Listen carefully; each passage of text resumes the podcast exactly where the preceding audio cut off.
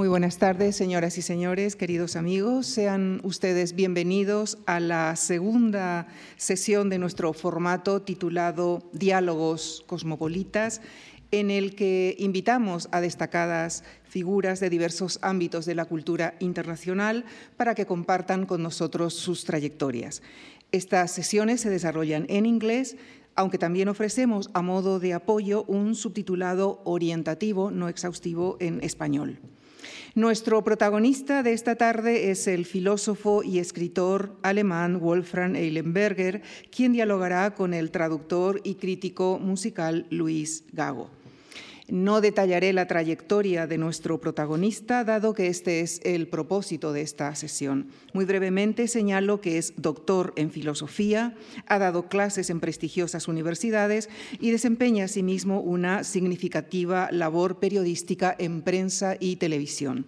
Entre sus libros destacamos el ensayo Tiempo de Magos, traducido a más de 20 idiomas y por el que obtuvo prestigiosos premios. Posteriormente publicó El Fuego de la Libertad y su último libro, traducido al español, es Sufren las piedras, pequeño manual filosófico. Con nuestro agradecimiento les dejo con Wolfgang Eilenberger y Luis Gago. Muchas gracias.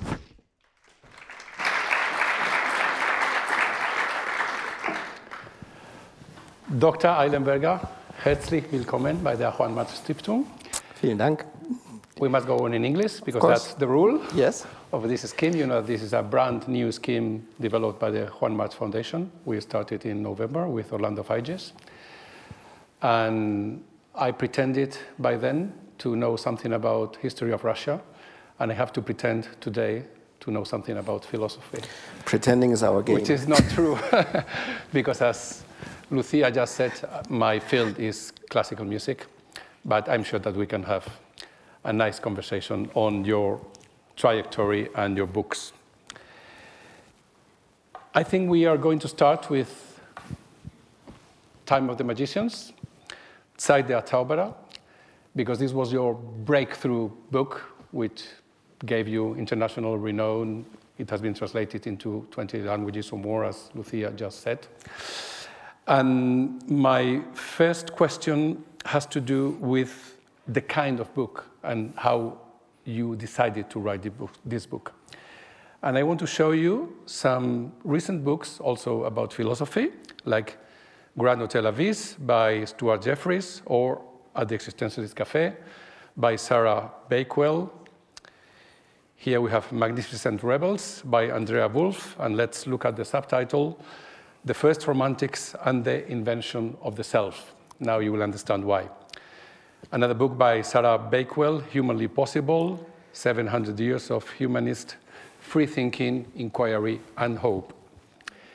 And last of all, this book, which was written and published after yours, which is this great neologism, Witcraft, not witchcraft, but Witcraft, the invention, we have the word once again, of philosophy in English. And I'd like to read this paragraph, which I have copied here for our audience. Today's philosophers may like to think of themselves as the culmination of a purposeful tradition going back two and a half millennia, but the record suggests something different. Their predecessors were, for the most part, making their way along unmapped forest paths with various combinations of ingenuity, frustration, anxiety, improvisation, frivolity, and braggadocio. Instead of seeing their works as candidates for inclusion in some ultimate compendium of knowledge, we might do better to treat them as individual works of art forming a tradition as intricate and unpredictable as, say, Yoruba sculpture, Chinese poetry, or the classical string quartet. In that case, the old histories of philosophy, with their well worn plots and set piece battles, will turn out to be systematically misleading. Of all forms of history, perhaps the most tiresome, wrong headed, and sad. Do you feel identified somehow with this? And how do you feel your book belonging to the tradition represented by this book and the ones we have just seen before? Yes, thank you. It's, it's a funny coincidence that you mentioned this book because I know the author and I know him quite well because when I was 22 years old and I studied in Heidelberg, he sat in a kitchen of a girlfriend of mine. He was much older than the girlfriend, but they started to have an affair. Jonathan Rée, he was by then an Oxford philosopher, and I came into that kitchen and I thought, who's that old geezer there uh, with, with this friend of mine? I can tell the story now because they're married and have two children, so everything is quite legitimate. Um, but uh, Jonathan Rée was by then already someone I admired quite a lot, and um, what he says here about the history of philosophy is, I think, essentially true. And it is also true, and this refers to the other books that you mentioned, that there has been kind of a sea change in approaching the history of philosophy. And uh, many of the books that you mentioned stand for a return to biography. And by that, I mean that the biography of the thinker seems to gain again some importance in trying to understand the work and the body of uh, thoughts in itself. And this hasn't been the case for quite a while. I would say that at least for the last 60 years after, after the war, after the Second World War, there was a, an approach to philosophy and the history of philosophy that was not appreciative of the biographies of the human beings, as if just arguments would count, if, if these words were stripped from the context, as if someone had an idea and wrote it down independent of the surroundings, socially, biographically, politically. And in my work, I try to reestablish a fact that seems to, of importance to me, not only as a writer, but also as a philosopher, or at least someone interested in philosophy, and that is the transformative aspect of philosophy. I think that is very, very important. And what I mean by that is that philosophy, unlike other fields of science, for example, biology, chemistry, or physics, it's something that has to change you. It will change the way you understand yourself, the way you are in the world, and you relate to other human beings. So, whenever you approach philosophy as a science that you can study, as a career, as some quite complicated game of chess won by arguments, I think you miss the point.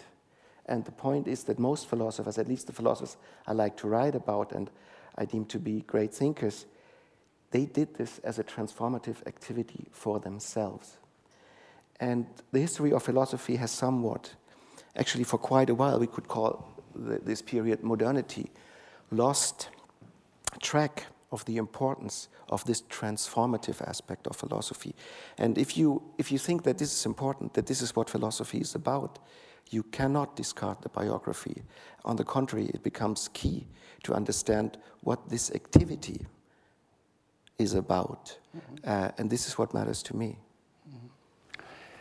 I was also mentioning the, the, the, term invention because if we go back to Andrea Wulf's book, The First Romantics and the Invention of the Self, but her other very famous book is The Invention of Nature. And we have seen in this Jonathan Rée the invention of philosophy in English. But if we look at the subtitle of the English translation of your book, in England is The Invention of Modern Thought, and in the American edition, which is sometimes funnily different from the English one, is uh, the decade that reinvented philosophy. Yes. So, why do you think that in this particular decade, the invention of modern philosophy was invented? I'll be happy. I'll was be, it an invention, actually? Uh, I will be happy to answer that question, but um, before that, I would just just to, to, to get a clear picture of what I do, because I think it's somewhat different to what Andrea does, uh, Andrea Wulf, that is, or Sarah Bakewell, because they write group biographies. Those are works of narrative nonfiction, like I do. Mm-hmm. But the groups, for example, the existentialists or the romantics, they existed beforehand. They were a group, they worked together, they lived together, they were identified as one body of work. Whereas what I do is I create a constellation that didn't exist before. Uh, and that uh, framework of mine is not by personal um, interaction, but within a time, a time frame, a decade mostly. So I work about constellations that didn't exist before because I want to show that within a certain time or phase of civilization, certain ideas are more important than others. Certain ideas come to the foreground. Certain ideas become more biographically pertinent. And the 1920s for the German culture is an especially sensitive decade uh, for one reason, of course. There was a war in 1919, it ended in 1918, and by that, two German empires had ceased to exist. There was civil unrest, there was economic disarray, uh, a lot of people lost the grounds for their existence, and there was even more so the question that no one could answer anymore who are we as a culture? What are our, our, our values? Because the First World War was such a traumatic event in terms of uh, violence, in terms of victims, in terms of the way the war was fought, that we had to rethink the foundations of our entire culture, as it were, at least in the German speaking sphere. And those times, which we could call times of crisis, are good times for philosophy. And those four heroes uh, of this book, Walter Benjamin, Martin Heidegger, Ludwig Wittgenstein, and uh, Ernst Cassirer, they were not as old as you see them on the picture here. They were quite young, actually, uh, around 30. And sometimes we imagine and understand philosophers to be old men with a beard and think this is where the action happens, in these very old heads by wise men. Uh, and the opposite is true. The usual trajectory of a philosopher is that between 30 and 40, latest, the big development takes place. The one question arises and the one solution. So these four young human beings, very talented as they were, come out of a traumatic experience that uh, impacted not only their personal life, but the entire culture they were living in. And actually, they had to reinvent a language for their cultural situation, which they did. And so, in that sense, they reinvented, or I could actually see, say, revolutionized philosophy, and in a way that has an impact to this very day. Because if you think of the great schools that dominate world philosophy right now, basically these four are the founding fathers of the great schools of philosophy as they exist today. Heidegger is, is the father not only of existentialism in a certain way, but also of another great school, which is called hermeneutics. Benjamin is the father of the Frankfurt School, which is very dominant still in Germany. Wittgenstein is one of the great figures of what we call now analytic philosophy. And Ernst Cassirer, probably the least well known of the four, is some, something of the father of what we could call semiotic anthropology. So it, it was puzzling to me, and this was the starting point of the book, that within these 10 years, the foundations for what we now know as the field of philosophy were created anew in a certain political and cultural situation at a certain time in a certain place. And this is where the story begins, and um, this is the tale I try to tell myself and the readers because I think it's a tale that matters in many ways to our present time. Because when you look at these 1920s, uh, there's an eerie similarity with some of the tensions that we face now. May I read a quotation from your book, which sums up very well, I think it sums up very well what you are saying. You wrote, the immediate challenge that young philosophers faced in 1919 can be summed up as follows draw up a plan for one's own life and generation, which moves beyond the determining structure of fate and character. First, in literal biographical terms, this meant daring to break away from the old frameworks family, religion, nation, capitalism. And second, it meant finding a model of existence that made it possible to process the intensity of the experience of war, transferring it to the realm of thought and everyday existence. Yes. I mean, here it's summed up very well what and, and you were is, just saying.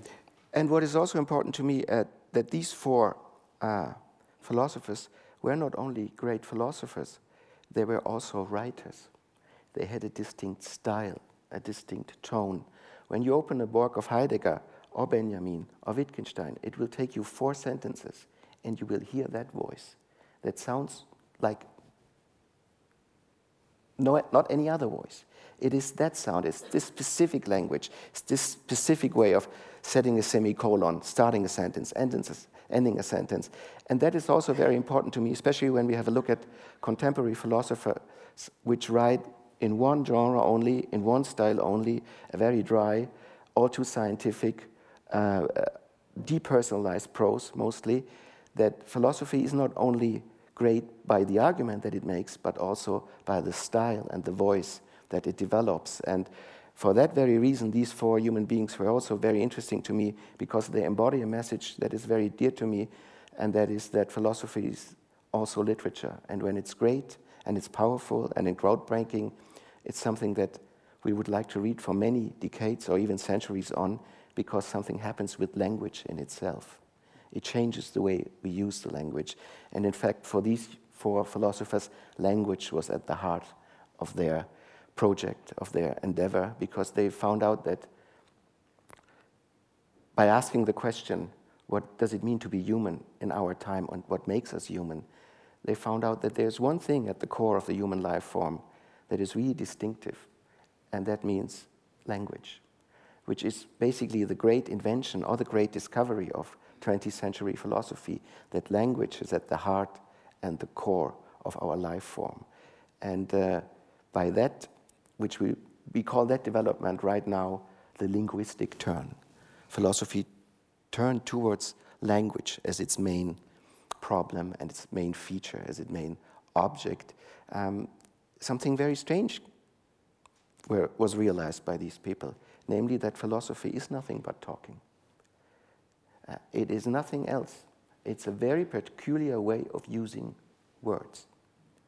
Uh, I, I, sometimes I was I was I was in an airplane, for example, and then the people say, "Is there a doctor on the airplane?" I could say yes, but I can help no one. I can only talk. This is what I do. Uh, this is what we do as philosophers.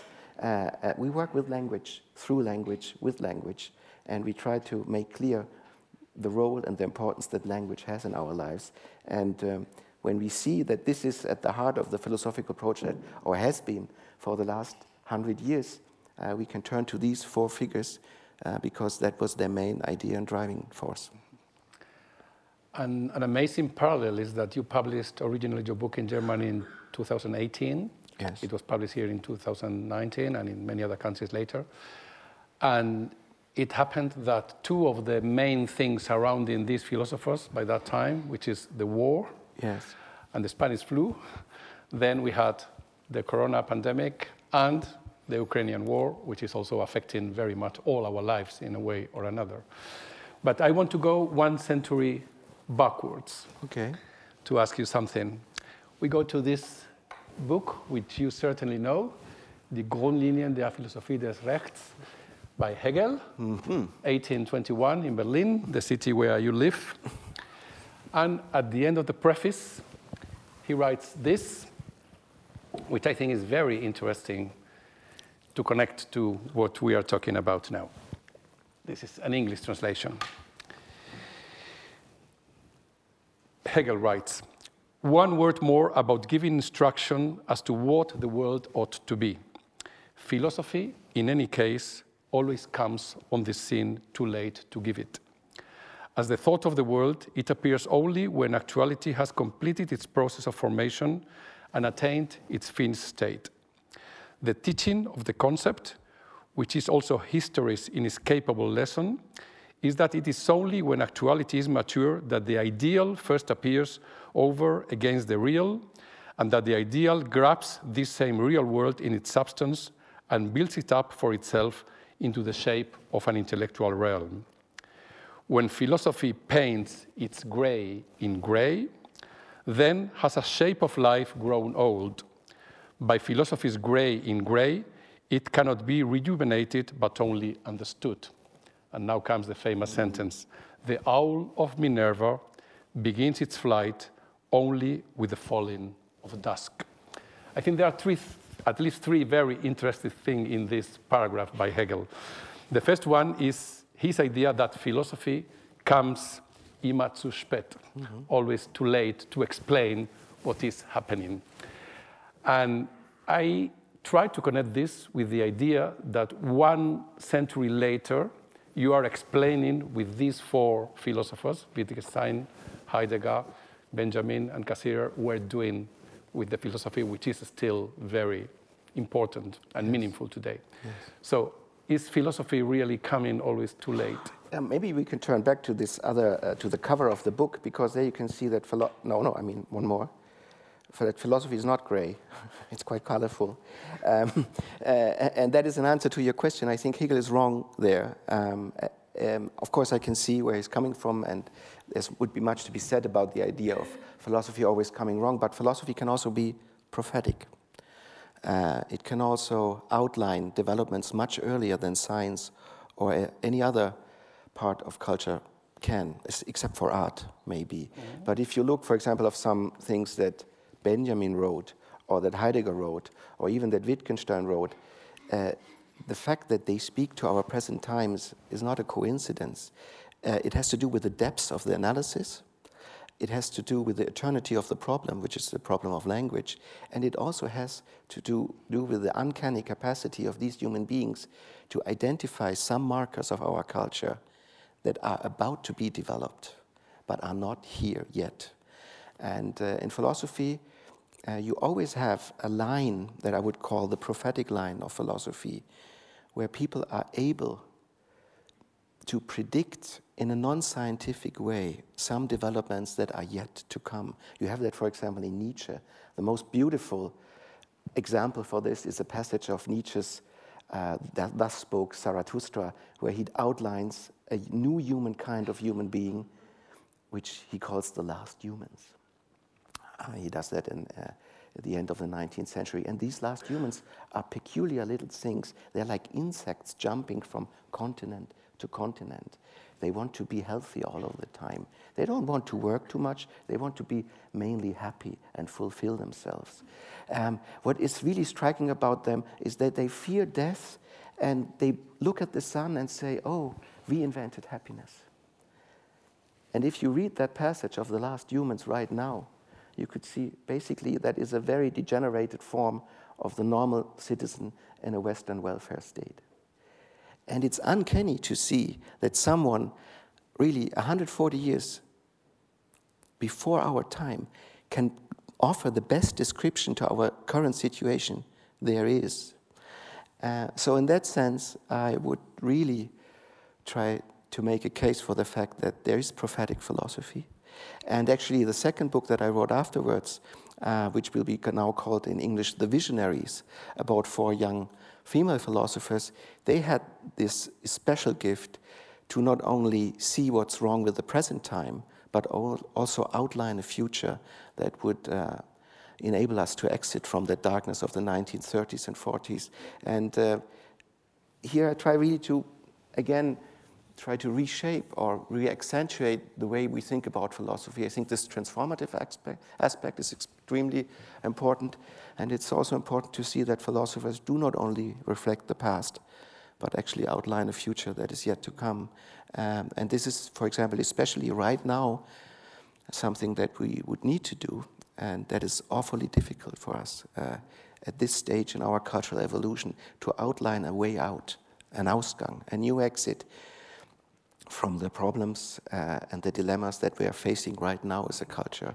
And uh, if I would have to give a diagnosis, uh, you know, if I give uh,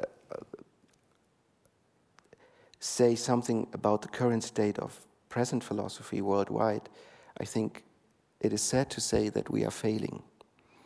Uh, when it comes to formulating such an exit, such a prophetic exit for the problems that we face. We are really right now in a dead end uh, in terms of academic philosophy, in terms of the methods we apply, in terms of the language that is mobilized. Uh, we are in a quite sad place right now.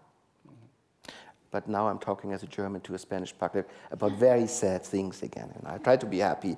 Uh, but uh, the current state of philosophy is not all too encouraging uh, from my point of view. And you mentioned that these philosophers were working in a time of crisis, of course, after the World War and everything coming with it. And do you think that we can apply this metaphor of Hegel about the owl of Minerva in a time of decline, then philosophy and, and the understanding of that culture and of that time then Minerva begins its flight. So do you think that this is? Yes, you see, um, I mean, it is a commonplace, and Kierkegaard said that beautifully, that we have to live life forward, but cannot only understand it backwards. And that's a tragic feat of human existence, that we have to throw ourselves into the future, and then after 25 years, maybe we might be able to know what it meant that we took that decision at that time. And that is not only true for biographies, it's also true for uh, entire cultures. But you see, these four people that we talked about right now, or the other uh, four uh, female philosophers, Hannah Arendt, Ayn Rand, uh, Simone Weil, um, and uh, Simone de Beauvoir, they had a very interesting constellation in, in their lives, which, which is of interest to me. They had a triple pressure, as it were. They had a biographical question. They did not know who they really were. They were searching for a voice, for a future self. They were thrown into a time where their entire culture was in a state of upheaval. And they were also facing the fact that philosophy, as philosophy, was in a state of crisis. So you have this triple fold pressure situation. Mm-hmm. And I'm interested in individuals, and they do exist, and I'm sure they exist right now, um, that, that are able, as it were, in a diamond like manner, to face that pressure and shine even brighter when the pressure is on. Mm-hmm. Uh, and it's true of, for the philosophers I like to write about that they have this capacity, and then they, found, they find a new voice a new vocabulary, a new genre, even, to address the problems that we have. And this is when philosophy happens. Uh, and uh, I think it's sad to say that it hasn't happened for a very long time. Uh, and this is puzzling because there have never been so many well paid, organized, connected, funded philosophers like today. And they have never produced so little of interest either to their own discipline or to the broader public as it is the case right now. So this is somewhat puzzling to me, and uh, uh, I would not claim that I have found an exit out of this, but with my work, I will at least try to revive or uh, recall the fact that it is possible to do so, uh, and that we should find the courage to try it again. You know, when I read your book and I saw the German title, Zeit der Zauberer, I was uh, thinking that for me, the Zauberer is Thomas Mann, of yes, course, yes. because he's the Zauberer par excellence. And funnily enough, of course, there is a connection with Davos, because he got the inspiration for the Zauberberg, the magic mountain in Davos, and Davos is a crucial point in your, in your book because that was when the, the debate, the philosophical debate between Heidegger and Ernst Cassirer took place in 1929. Yes. And funnily enough, you mentioned Thomas Mann, if I am not wrong, only once in your book. Yes. I don't know if it's on purpose, but what you write is very good.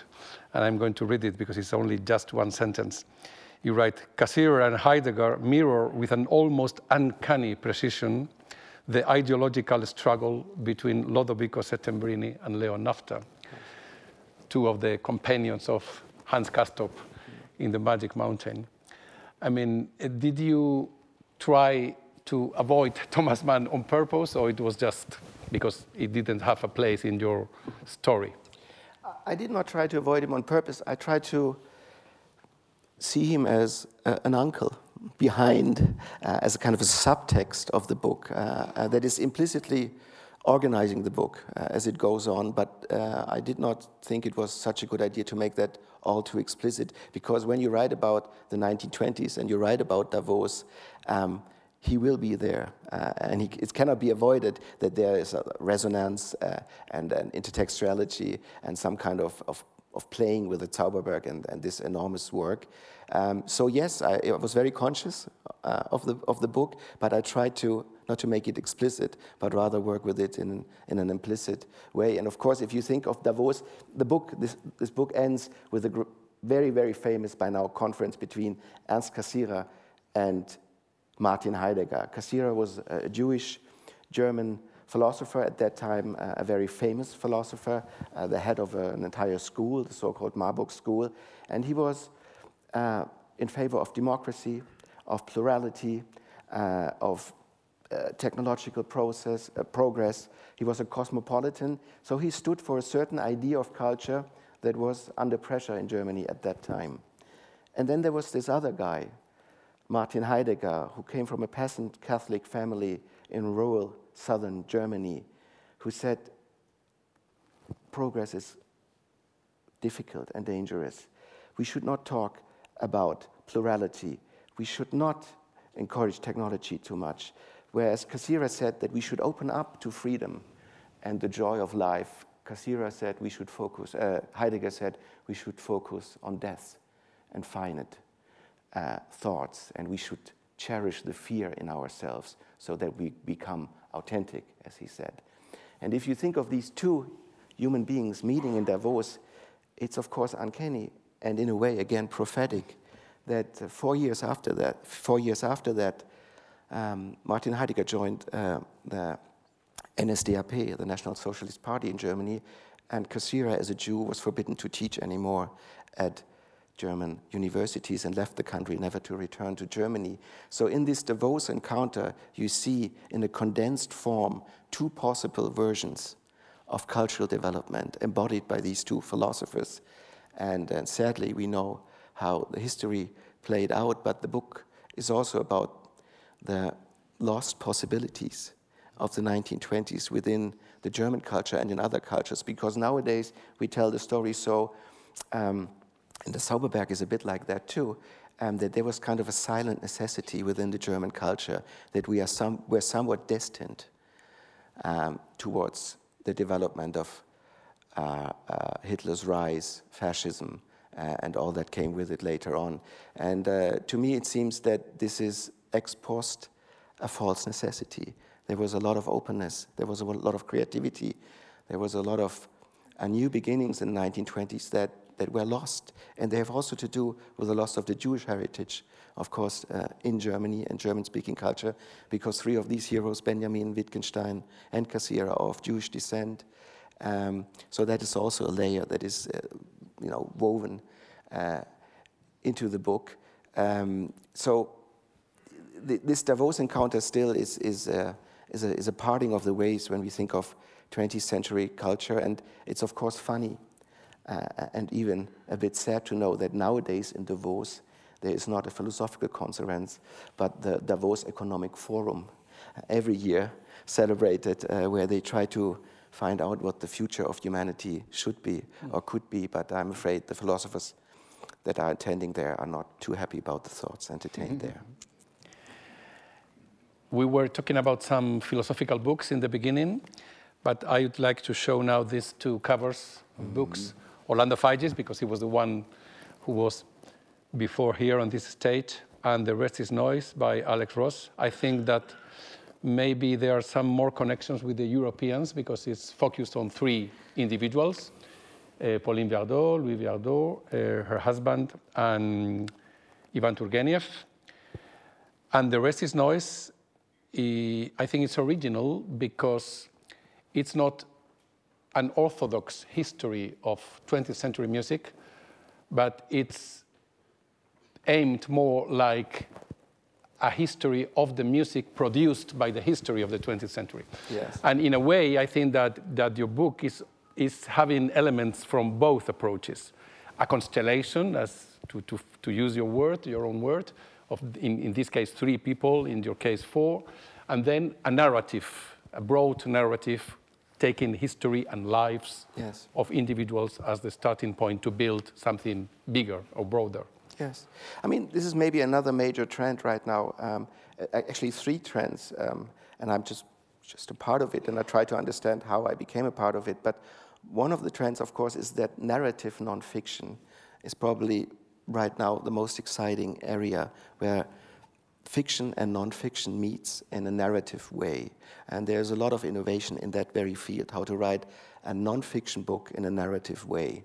Uh, which also means that narrative as such has become much more important to understanding the history of ideas because methodologically within the last 20 or 25 years i think uh, in history especially people especially in scientific approaches, they tended to focus on very small microhistories and be very small in the kind of subjects they try to describe. And this has changed again. Uh, we are turning into a, a, fear, a sphere, I think, uh, even at the universities where big narratives reappear. Uh, we can see maybe here two examples of that. Uh, and also, what I do, um, I write about philosophy, but I think of my occupation or of my office mainly as a writer. So I look uh, how other writers behave uh, and try to create things in the field of narrative nonfiction. And for example, there's a great, uh, just to, to, mention two names that, that have become very important to me. There's, of course, a French writer, Emmanuel Carrère, uh, who really does great things uh, to narrative nonfiction, works also with his own biography, trying to tackle deep philosophical questions from an autobiographical point of view. And then there's a Chilean author, I don't know if you heard about him, his name is Benjamin Labatut, uh, who rewrites the history of science of the 20th century in very, very creative ways. So, um, as a writer, actually, right now, I'm not so much focused on fiction writers to learn from them, mm-hmm. but uh, on, uh, on writers who also work in, in the sphere of narrative nonfiction and, and the ways great narratives are still created um, knowing about the difficulty and the danger of doing so. Mm-hmm. Because uh, when you have this big picture, this cinescope format, of course, you're sometimes fooling yourself and you're cutting corners mm-hmm. and you blow up things. Uh, and you sometimes uh, just tell us history that should not be told that way. Um, so it's, there, there, are some temptations that you should be aware of, and it's hard to resist sometimes. Mm-hmm. I remember that at the very end of the Cosmopolitan dialogue with uh, Orlando Figes here, uh, I showed a slide with, uh, with an event in which he was going to take part with Anthony Beevor uh, for the Financial Times. And it was written Anthony Beevor, historian and author. Orlando Figes, author and historian. because now uh, Orlando Figes has written a play, yes. and he was, as you say, more and more interested in, in, in, in narration, so yes. not in pure his history or writing history in an orthodox way. This is the famous picture of uh, Cassirer and Heidegger in Davos. We can see the skis behind them. And there is something also because it's just the opposite of, of what um, uh, Alex Ross does in The Rest is Noise. Alex Ross begins his narrative with a very famous performance of uh, Strauss's Salome in Graz, mm. not the world premiere, which was in Dresden, but in, in Graz. And Gustav Mahler was there, well, Richard Strauss was conducting, Gustav Mahler was there, Alma Mahler was there, uh, Puccini was there, the widow of Johann Strauss was there, and very likely Adolf Hitler was there. Yes. So that was starting point to go. And you do the opposite. You, your, your final destination is Davos and the philosophical debate yes. with uh, and Heidegger. But I think it's important to, to, to take something which really grabs the attention of, of the reader. We were talking before this dialogue that uh, you really need something. And I think that The Rest is Noise has sold so well because it has been read by many people who are not interested in music. And I'm sure that your books are read by people who are not especially interested in philosophy. You see, um, I don't know if there are human beings who are not interested in philosophy. I think they might think that they're not interested in philosophy, but uh, I've not yet met a human being who says, well, it means nothing to me. I've never asked my, myself the question Does God exist?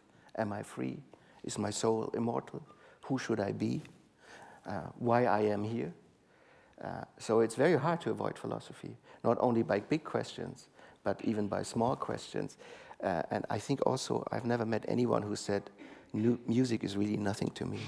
Um, of course, you need a certain experience. You need to be touched by music. You need to be touched by philosophy. Uh, uh, and, and that is sometimes not happening for some people. Some people are simply afraid. Uh, some people think it's too complex for them. But the very idea that someone comes up and says, philosophy is not important and uh, these questions don't matter to me, I don't think such a human being exists. And it's important to say that out loud that such a human cannot exist because this will be the questions that guide your life. And if you are not able to answer them for, for yourselves, someone else will have answered them for you uh, without you knowing. You will just follow the path that someone has given to you because you will never have never found the courage, uh, the peace, or the diligence to ask yourself. Uh, in that sense, um, I would contest your, your, your, the premise uh, of, of, your, of your question, and I would also encourage everyone um, to follow. You know, what I do is actually I tell stories of people who followed the path of their own questions, who took their own questions seriously, very seriously, extremely seriously. Uh, those were extreme characters, um, but they give you an idea what it means to embody the task of philosophy. That doesn't mean that you have to follow their path or their extremism, but it can show you how it works. And sometimes the histories of philosophy are about ideas or arguments or epochs. And that is, I think, not probably the best gateway to philosophy because we need ideas that are embodied. And I try to write the biographical lives of ideas, if, if you want, by showing what it meant to a specific human being at a specific place, in a specific culture, to ask a question that every human being at some point in his life will ask him or herself. And then we will see how that unfolds. And um, it's always an adventure because none of these thinkers knew beforehand what would happen to them during their own thinking. Uh, and this is also something that maybe is in contrast to this Hegelian idea that you described. I think philosophy is reaching out for the open. Mm-hmm. Uh, you do not know where the journey will take you. Like in a good dialogue, uh, I don't have all the questions, uh, you don't have all the questions, I don't have all the answers. Uh, a good dialogue unfolds into the open, and I think a good life has the same structure. Hmm. So, in that sense, I can only encourage you uh, to take your own questions seriously because uh, some things may open up that seem to be closed right now. I also think that a very great thing you do in your book is to have in every chapter this sort of parallels, or in a nutshell, what any of these four philosophers was doing during these years covered by each chapter. For instance, in this yes. third, Wittgenstein proves himself in the storm, Heidegger lends the whole truth, Cassirer seeks his form, and Benjamin translates God, or in case, this very Benjaminian word, Passagen in, in, in German. Wittgenstein builds on, Benjamin breaks through, Cassirer, Cassirer is tempted, and Heidegger goes home. In a way, I was also thinking while reading the book on Plutarch yes. and parallel lives. But the thing is that you are not making parallels, but establishing connections between what these very, very different four philosophers were doing Yes. And I think that, that that is a great point to understand how you are building your book, which is something which interests me enormously, how the book is built. And I think this is crucial also for the success of the book, if I may say this. there's, a, there's a beautiful work of art here in, in the foundation. Uh, it, it's a painting, but it's not a painting, it's only a sentence. And it's called, um, uh, it, it reads, you only, finished, you only finish the finished work. I think that's quite a beautiful sentence. And with that book, it was, it was very strange. Um, you would imagine that I had a great map uh, how to organize the book and how it would develop. But no, I just started to write it and it just unfolded. So there was no big plan. I was just basically walking in the footsteps of the thinkers, uh, and following their own adventure, and the book unfolded really from the beginning to the end. There was no big plan. I made a lot of discoveries while writing it. Um, you can notice that. You can notice that you were doing and, the I had a lot of, you know, I had a lot fun. Okay, this this happened, and already also this happened. I will change a bit. Um, so writing the book was really a pure pleasure because for me it was uh, like I would somehow, uh, and this is hopefully not too narcissistic, relive the philosophical adventures of these four uh, great thinkers in their most dynamic phase. And uh, I hope one can read that the book carries some of the speed, the energy, and the pure joy of thinking um, that was, was at the heart of their project, also the despair. Because we have to say that um, three of them were deeply depressive characters. Um, and it's not that philosophy is such a joyful office, it comes a lot with sadness, being alone, feeling alien. Um, uh, and this is also, uh, I think, uh, I, I, tend to talk about this in public a lot because it's important to say it, even uh, you know, in philosophical institutions or uh, in philosophical departments. There is always the question of suicide of the students there. You will have a lot of people who have a deep problem with themselves and their relationship to the world. You will have people who are, don't feel that they belong neither to themselves nor to anyone else. And uh, in that sense, I think um, there's a really, really tight connection uh, between feeling in a, in a deep sense alienated from the culture that you are living in and the task of doing great philosophy. And uh, it's not only a cliche nor a coincidence that uh, there is biographically, with most philosophers, uh, very strong and deep connections with a deep sense of alienation and depression and the starting of a new project that sometimes turns out to be successful. Mm-hmm. And I hope that also shows in the book because I show each of them uh, in different states of despair. And yet, philosophy helps these people. Uh, it's almost like of a therapy for most of them. And especially in the second book, uh, El Fuego de la Libertad, you can see that these four women are really in the darkest place. And uh, in, in, in, German, it's called Die Rettung der Philosophie in finsterer Zeit, the salvation of philosophy in dark times. And it really means that philosophy can, can be a salvation for the one who does the thinking. It's always there for you. It's always something to entertain, and there will always be openings when you do it. Mm-hmm. I think that one of the great virtues of these two books is that, if I may say it with a musical term, is that they are very polyphonic. Mm. It's always a sort of polyphony, always changing. It's not just a melody, it's, it's always a polyphony going on and on and on and on.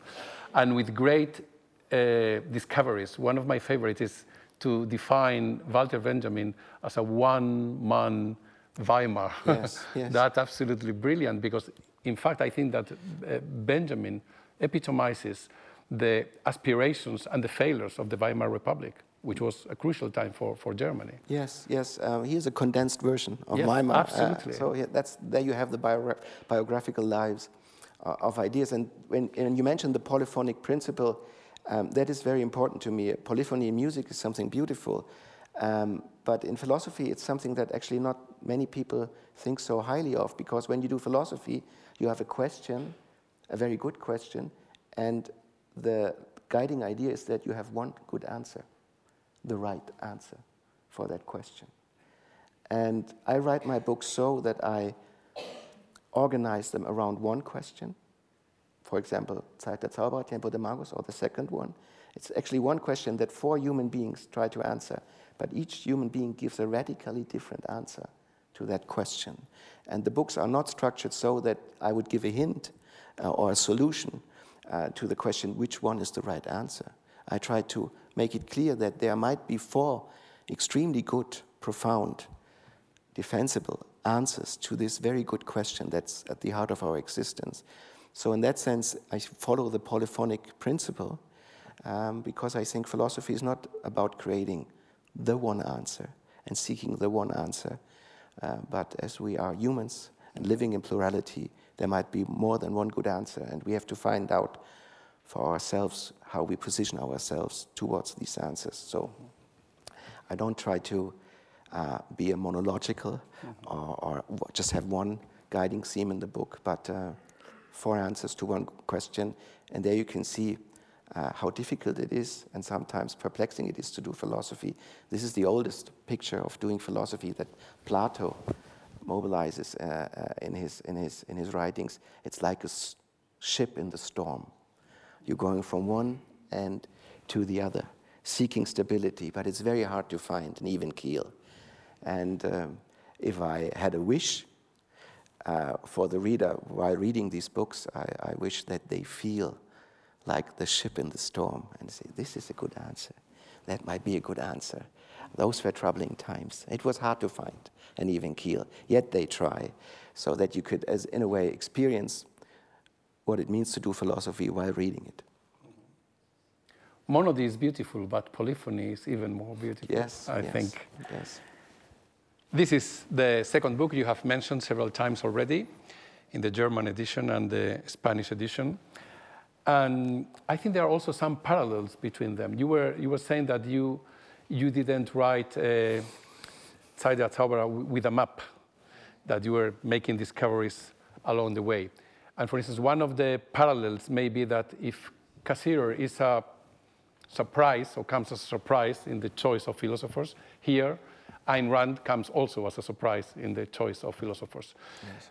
Did you have clear the four male philosophers and the four female philosophers since the beginning, or you, there, there were other candidates as well? There were other candidates, um, um, and uh, it's always hard to find a tableau. You have to read a lot to find uh, the right mixture. You know, I'm, i also work in journalism, and when I was very young in journalism, I, I worked with a uh, very able uh, editor who was working a long time for the Springer Verlag, which is La Prensa Maria uh, in Germany.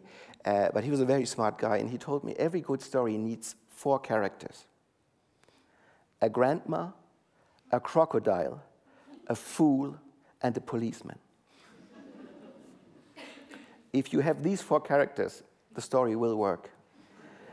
And actually, what I try to do is I try to find a grandma a crocodile, a policeman, and a fool. And if I have that mixture, I think uh, the narrative will work. But I won't tell you who's the grandma or, nor the fool. We can only guess. Yes, please do. We can only guess. And also here, uh, of course, one of the main differences, or the main difference, is that in, in, in the first book we had three Germans and one Austrian. Yes. And here we have one German, strongly connected to Heidegger. Hannah Arendt. Two yes. French women yes. and one Russian American. Yes. And now the scope is much broader. And we have also New York as a, as a destination point yes. at the very beginning for Ayn Rand, later on for Hannah Arendt, also for Cassirer.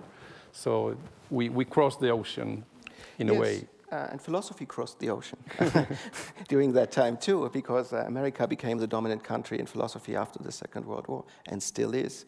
So when I talk about the lives of ideas, I try to embody them, and uh, the trajectory of that book goes from um, Leningrad uh, to Los Angeles, but the main cities are uh, Berlin, Paris, and New York, which is in a way the trajectory of 20th century philosophy as we know it today, embodied by these uh, four brilliant women. And uh, of course, Hannah Arendt, for example, she's in Berlin uh, as a journalist and a freelancer. Um, she has to leave Germany because she's Jewish. Um, she will live in Paris for a long time, not trying to touch philosophy because she's so disappointed by the philosophical elite in Germany that she thinks there's something wrong with philosophy itself. Uh, and actually, she, she leaves philosophy very consciously and does humanitarian work especially with refugees uh, who try to leave Germany or Austria uh, to what was then called Palestine. Uh, and all four of them um,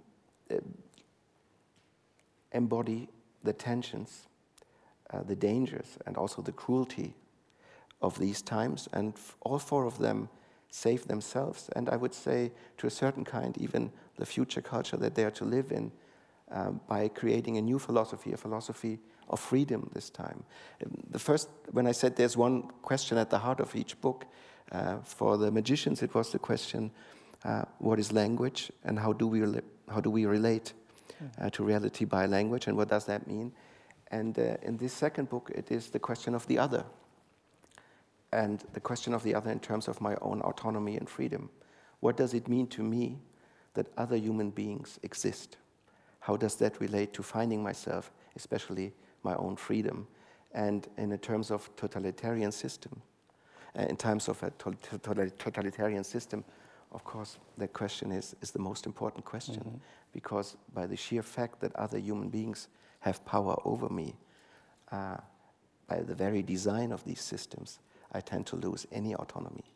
as a human being. And these four brave women felt something in them, which I call the fire of freedom, uh, which, which let them not only survive, but, but create a new idea how a society of true, autonomous, free, emancipated human beings should look like. And that was prophetic at that time.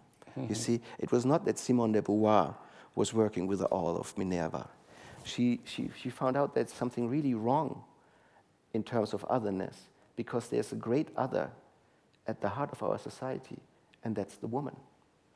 And it's not only that the woman is the other, it's a devalued other. Whenever you are a woman, you are devalued in specific ways, in specific practices, in specific vocabulary. She found that out by a very, very deep philosophical analysis that was focused not on the question of being a female or a woman, but on the question of what other human beings mean to me.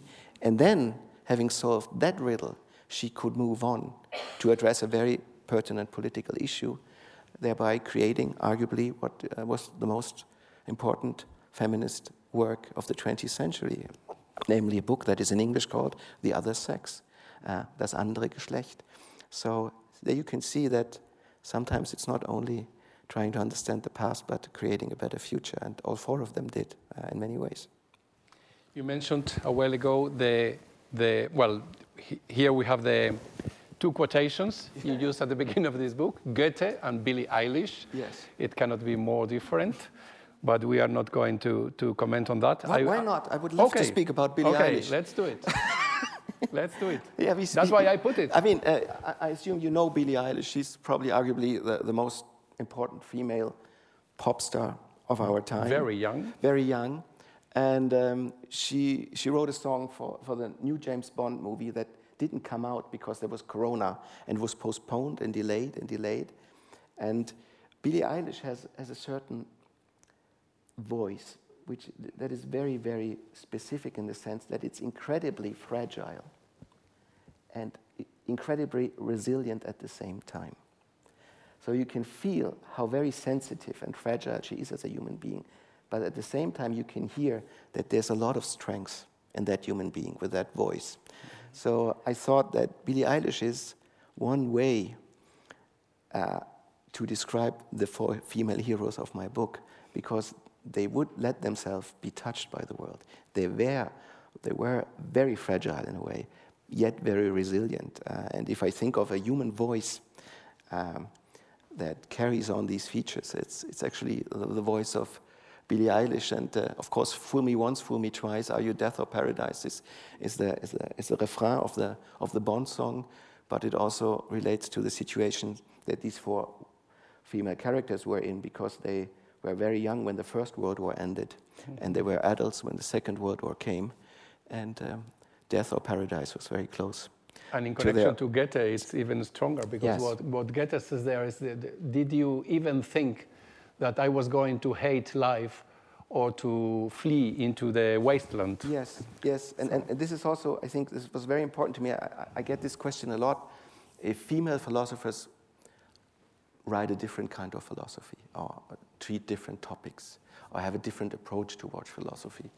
And the Goethean quote here is important in a sense to me because what stands out with these four female philosophers is that they never hate the world, that they never hate their own existence, that their love for being alive and the love for being in the world and the love for the beauty of this world always wins. And if there is something that I would very, very carefully try to define or name as a distinctive feature of female philosophers in contrast to male philosophers, for example, Wittgenstein, Heidegger, or Benjamin, who were very dark thinkers, who well could hate the world at some place, that actually the love for the world, as Hannah Arendt calls it, is much stronger in them. The yes to the world, the yes to the existence and the beauty of it. Uh, and in that sense, this uh, first quote, uh, I think, is very apt because um, although they lived in a wasteland in many ways, mm-hmm. um, they never came to hate their life nor the world. Mm-hmm. We were commenting here also with Orlando Figes the practice of changing titles, and you already mentioned that the, the, the title of your second book, of these four women, in French, Le Visionnaire, Le Visionarie in Italian, and in English, still unpublished because it will be, if I am not wrong, it will be published in summer. Yes. The Visionaries. This was who, who, who came first with this new title, which has nothing to do with the fire of freedom. Well, it, it was the Italians, or no? Uh, I mean, I have you know, I, I, sometimes I always have a title, and then the publisher says me, "Yeah, it's good, but it's not good enough. We have to change it." um, for example, with the uh, Tiempo de Magos, it was the explosion of thought, uh, uh because I thought it was like an explosion in the 1920s, and they said, mm, "Yeah, maybe, but it's it's it's very male, it's very aggressive, uh, it's very, uh, uh, you know, it's not playing towards the female public." And the fact is that women buy books and not men. so we need something more, less, less, less aggressive, less violent. And so we found Zeit der Zauberer, which is certainly the better title. And it, with this one, it was so that uh, my main title in Germany was Die Prophetinnen for these four women, but it doesn't really sound so good in German, and it's also it takes you into the religious sphere, and there are some connotations that we would like to avoid. Uh, but in English, the visionaries. For Simone Weil was okay, yes, but yeah, not for, for, the, the others, others. Not so much. And the visionaries is, uh, I think, uh, I'm very happy with that title uh, because uh, those were visionary minds, uh, and I try to show that too. Mm -hmm. You use the same system. So Beauvoir emancipates herself, Arendt isolates herself, Weil writes her testament, and Rand her birth certificate. So when you read this at the beginning of the chapter, this 1941 42, you want to read more and to know why all this. Yes, yes. I had recently a, a person telling me from the US that I Netflixed philosophy. Um, basically, that I took this. That's uh, not very flattering. well, I, I, don't know if it's not flattering because, um, uh, but certainly you could think that you know such such a line would be at the beginning of a Netflix episode of, of a 10 episode yeah. series. Um, I did not consciously do so, but of course it is true that in terms of narrative formation, um, Netflix uh, and all of these series, they do something to the writer's mind too. Mm -hmm. uh, there is an influence that you cannot avoid. It was not conscious uh, in my case, but now that I've been told, not only by him, but by many other people, that it is somewhat uh, a Netflixable uh, logic um, I, cannot, I cannot really deny that, but I, I, don't think it's so bad because a lot of great writing right now is done by script writers for yes. these episodes. And they are on a strike now, or they have just been on a strike. yeah, I, I, don't believe in strike as, as, a writer. You know, I wouldn't do it. Hannah Arendt died and is buried far from home yes. in New York, as we mentioned already. And this is Simone Weil in Ashford in Great Britain and it's written, although it's not very easily readable, that her writings have uh, something, and now he's one of the foremost modern philosophers. It's funny because I have always seen that uh, Weil more like a mystic, not so much as a philosopher. But reading your book, you certainly realize that her thinking was also firmly established and there was a very firm basis. Yes. Maybe uh, not as much as Arendt, of course, because she was a genius, but. Well, um, I mean, first of all, I would think that being a mystic and being a philosopher does not exclude different each things. other. No, it's not at all a different thing. Uh, it might but come down to the same thing uh, in the I'm end. I'm saying lots of wrong things. no, no, but uh, you know, no, but it's it's good that you correct my, my, me. My perception of, of the history of philosophy is that we should talk much more about mysticism as an integral part of that history mm -hmm. and not as something else. Uh, and and uh, Simone Weil certainly stands for that uh, insight or that, that idea, because when you talk about mysticism, you talk about the transformation of yourself. That's very important. and the specific feature of mysticism, broadly speaking, is that the transformation ends in the loss of the self itself. Uh, that you understand something that Simone Weil certainly understood, namely that the self is just an illusion. Uh, when I spoke about the fact that the question of the book that organizes the book is the question of freedom, what does it mean to be free? The answer that Simone Weil gives, and it's a very contra-intuitive answer, is you can only be free if you free yourself of the illusion that there is a self that wants something, that wills something, that has to become something. If you're still under that impression, you're not free. You are the slave of an illusion. Uh, and that is a mystical insight. And it's an insight that she embodied in most extreme ways, because in the end, she follows a program which she calls décréation, decreation. It is a slow, focused way of getting rid of the illusion that you have a self. And in the end, she even tries to find ways to deny the most basic instinct that a human being as a self has, which is to eat, the most animal like instinct. I have to eat. And she even then denied herself to eat, to follow the path of decreation to the end. Now, you could say that is a very strange philosophy, and I would not advise anyone to follow that path. Mm. Of course, it shows you two things too that philosophy can be an extreme way of organizing your own existence in the world. And usually it is a very extreme way of doing so.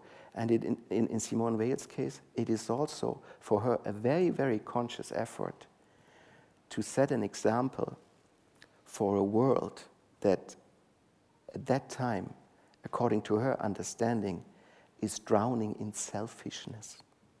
Because what she found as the base of the totalitarian system her, of her time was the idea that one human being, by his will, can control the entire world, by his pure own ego energy, as it were.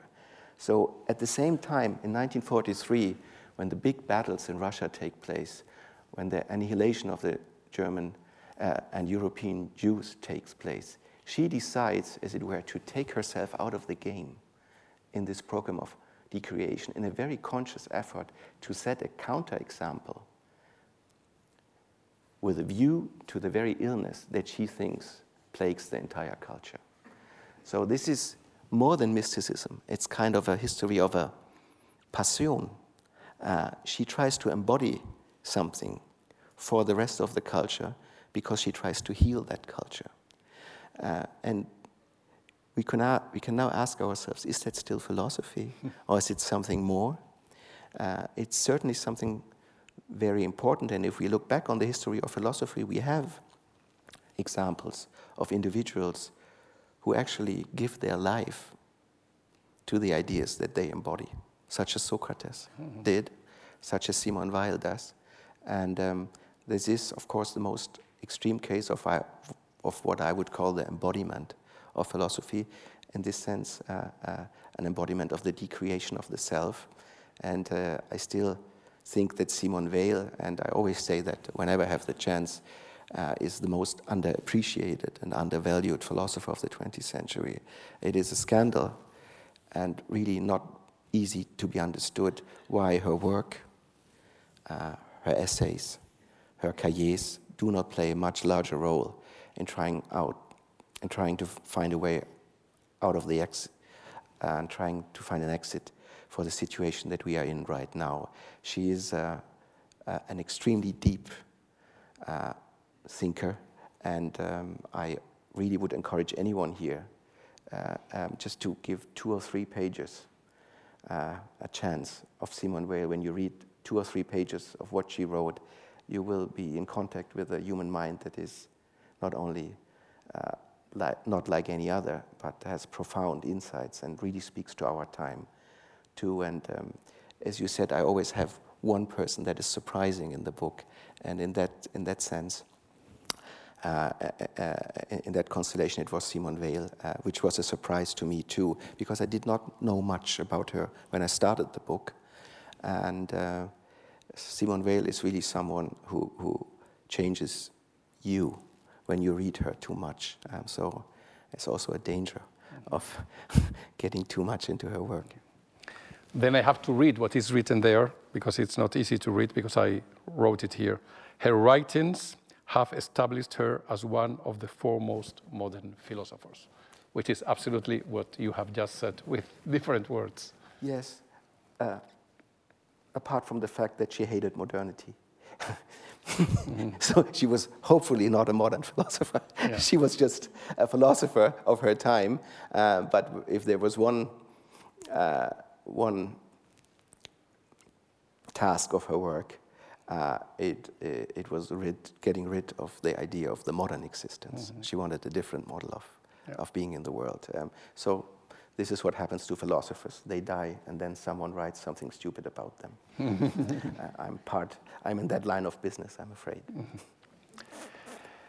We are going backwards now and much more quickly. This is a book which had two different titles, but it's the same book. Yes. Uh, small people, great questions, and later on, uh, am I that? But it's the same. And this is the one which has just been published into Spanish with the same title as it was published in Italian. But in fact, this is one of the chapters Yes. of the book. But this is previous to these books, and of course, the approach is different and the contents are different. But it's also very good reading for adults and for young people, I guess.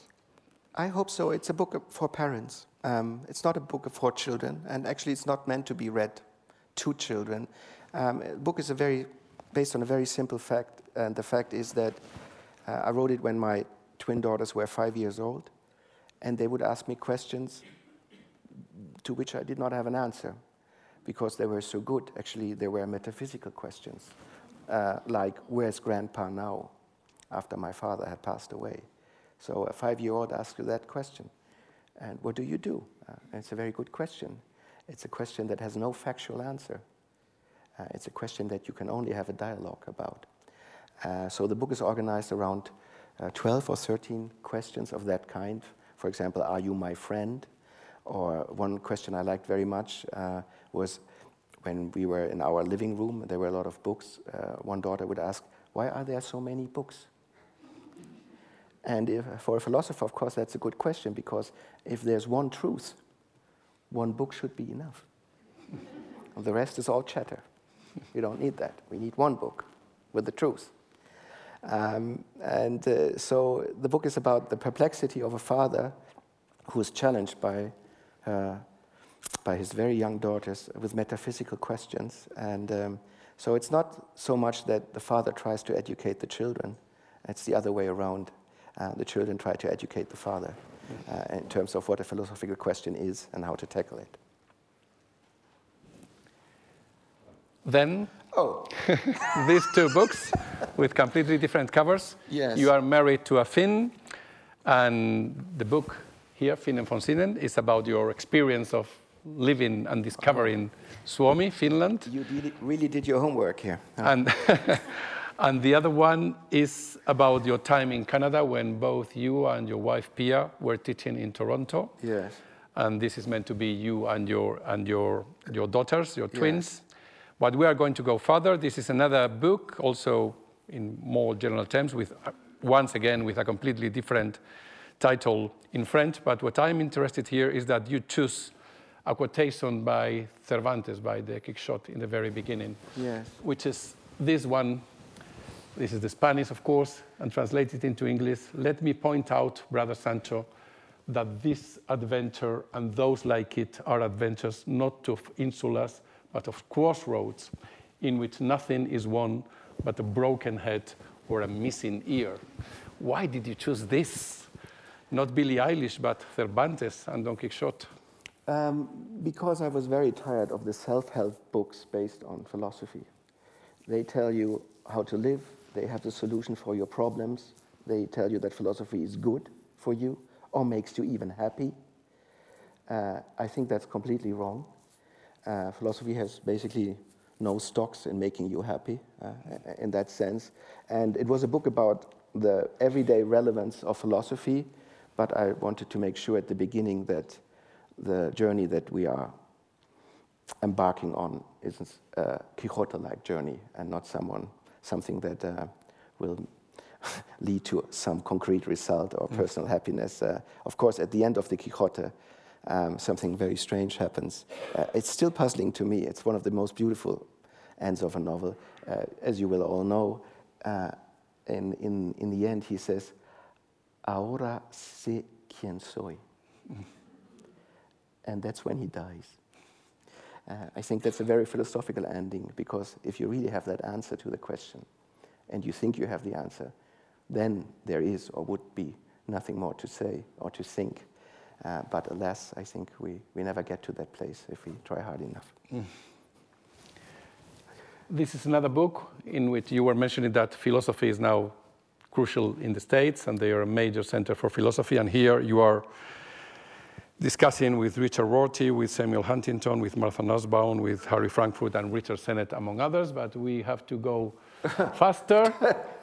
And apart from writing books, you have done many other things. One of the things is that you have been a very important moderator. We can see you here in this uh, program of uh, Swiss television, Sternstunde Philosophie, uh, Star Hour Philosophy. And another very important thing you do is that you belong to the committee, the programming committee of this Phil Cologne, an international philosophy fest, as we can see uh, there at the top left. Yes, yes. And in just in a few weeks, on 6 June, you are having a discussion with Slavoj Zizek, which is a very, who is a very powerful partner. But we cannot comment on this because I want to get to the end. You yes, were but, but found it's, in. It's, you know, if you think of Slavoj Žižek and you think of a crocodile, a fool, a policeman, or a grandmother, you will know what kind of type he is. and that's an important part in the story of philosophy. You already always need the fool, uh, the holy fool. And I think uh, in the contemporary tableau of philosophy, um, he's our holy fool. Uh, and he does a marvelous job doing so. And he's a celebrity philosopher, well, which is not easy in a way. No, he's very entertaining, of course. Yes. Uh, and um, but you are open in the festival with him. That is true, uh, but it's impossible to moderate him. Uh, it's like moderating a chatbot. You know, you give him a question and then 55 pages of something comes out. Uh, but it's always interesting, so it's great. You were also the founding editor-in-chief of this Philosophy magazine. This is the latest issue. Ich möchte lieber nicht, which reminds me of Bartleby, yes. when he says, I'd rather not do it, the importance of saying no. Yeah. We don't have time, unfortunately, to discuss your book on football because you are a great football fan and you have even a license of the German Football Association and you practice football, as we were discussing before. And I would have loved to read this quotation by this book, also by a philosopher and also on football, yeah. by Simon Critchley, What We Think About When We Think About Football. He's based in New York, as you know, of course. But we are going to go still further but, because really, I want it. Really, uh, what I, what I want to say is a book about football that has soccer in its title. You can take that seriously. I've not read the book. I like Simon Critchley very much, but um, no, no soccer here. Uh. This is Beckenbauer, who was very much admired by Martin Heidegger, yes. who thought that he was a, a großartiger Spieler, fantastic. Uh, he praised his untouchability. That was the term. And uh, the Unverwundbarkeit. Yes, yes. So invulnerability. Yes, yes. So it is something special. We don't have time also to go through this book, which is about the Ruhr area in, in, in Germany, the industrial area, because I want to no, this is also, we don't have time for this. this is Jürgen Habermas making a public statement about the Ukrainian war. This is the German version, and this is the English ver version, a plea for negotiations with a, with a quotation that we don't have time either. Yes. I'm sorry, because this I think that philosophy is important, but you don't know this for sure. This is a cartoon which we also yes, I, it, saw. I know the. I, I mean, I know in the, the Orlando Figes uh, dialogue. Yes. It's, I'm studying Russian in order to read Pushkin and to insult Putin, but I'm being accused of fraternizing with the enemy. This is very good, and this also is very good, which is more recent. We go back to the moon to verify if we were already there, which is also fantastic because these are also like the questions by your twins when they were five years yes, old. This yes. is, these are also philosophical questions.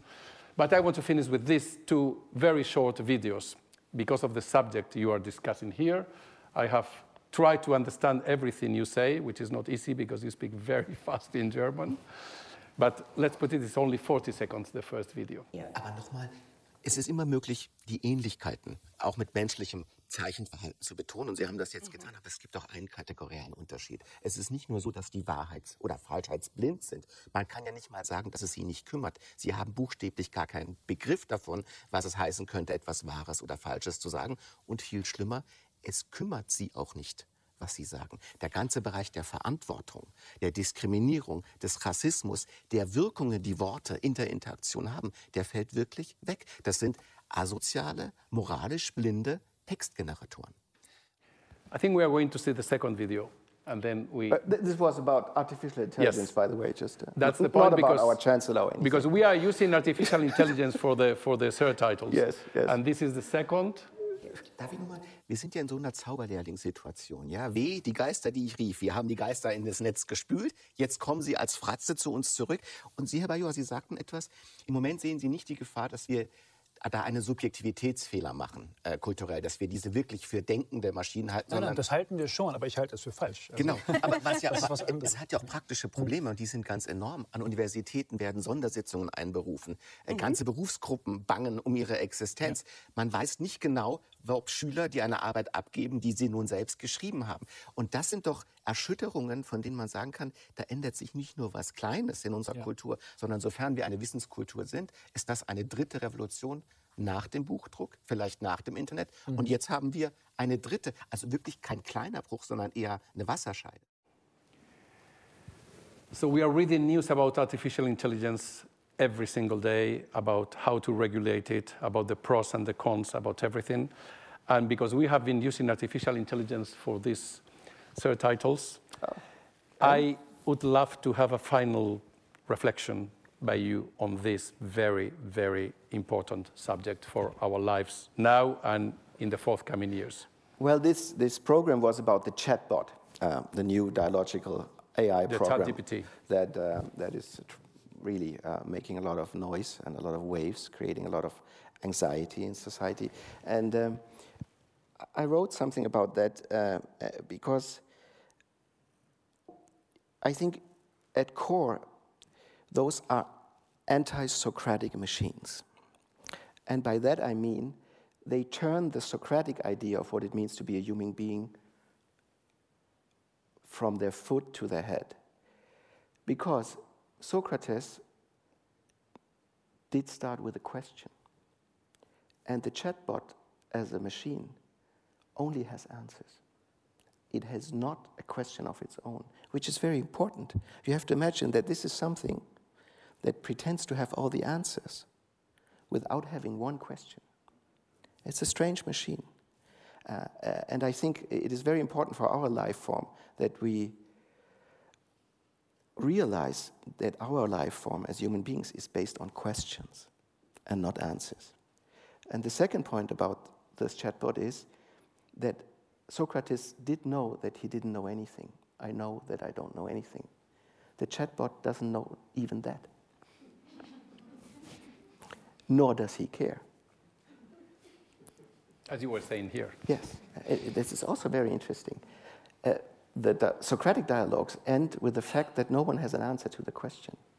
Even when the chatbot does not have an answer, the machine pretends to have a precise answer. He gives you just some kind of bullshit in the most authoritative tone to say, okay, I have the answer.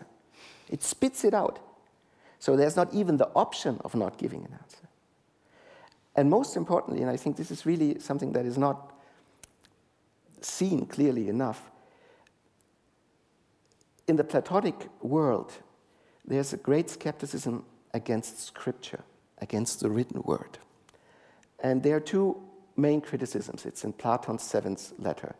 The first one is that it will replace memory.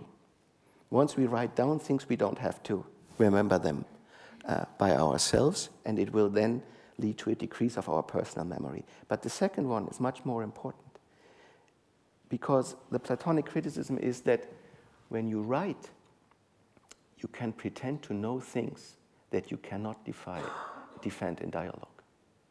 You just pretend that you know something because you take it from somewhere else, you write it down, you don't have to defend what you wrote in dialogue because then it would show that you have not the slightest clue of what you are talking about. Now, the chatbot machine is based on that very mistake. It takes the scripture that exists, simulating something without ever being open to the dialogic challenge that would be the normal challenge for someone who knows something or doesn't know something. And if you think it really in broad terms, and I do think it's a watershed event with this chatbot, not only in terms of the humanities, not only in terms of the uh, uh, book culture, because I think future historians will mark the year 2023 22 as an event where you judge books differently.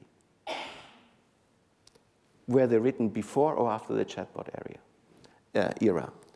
Uh, and this is, this is, this is I think, uh, not, not a small, not a small uh, event. And if you think in broader terms, uh, I think our culture, if we want to address it as a Socratic culture, is based on these Socratic virtues of the primacy of the question, of the beauty of not knowing things, uh, of the beauty of dialogue. And now we have a machine that turns everything around.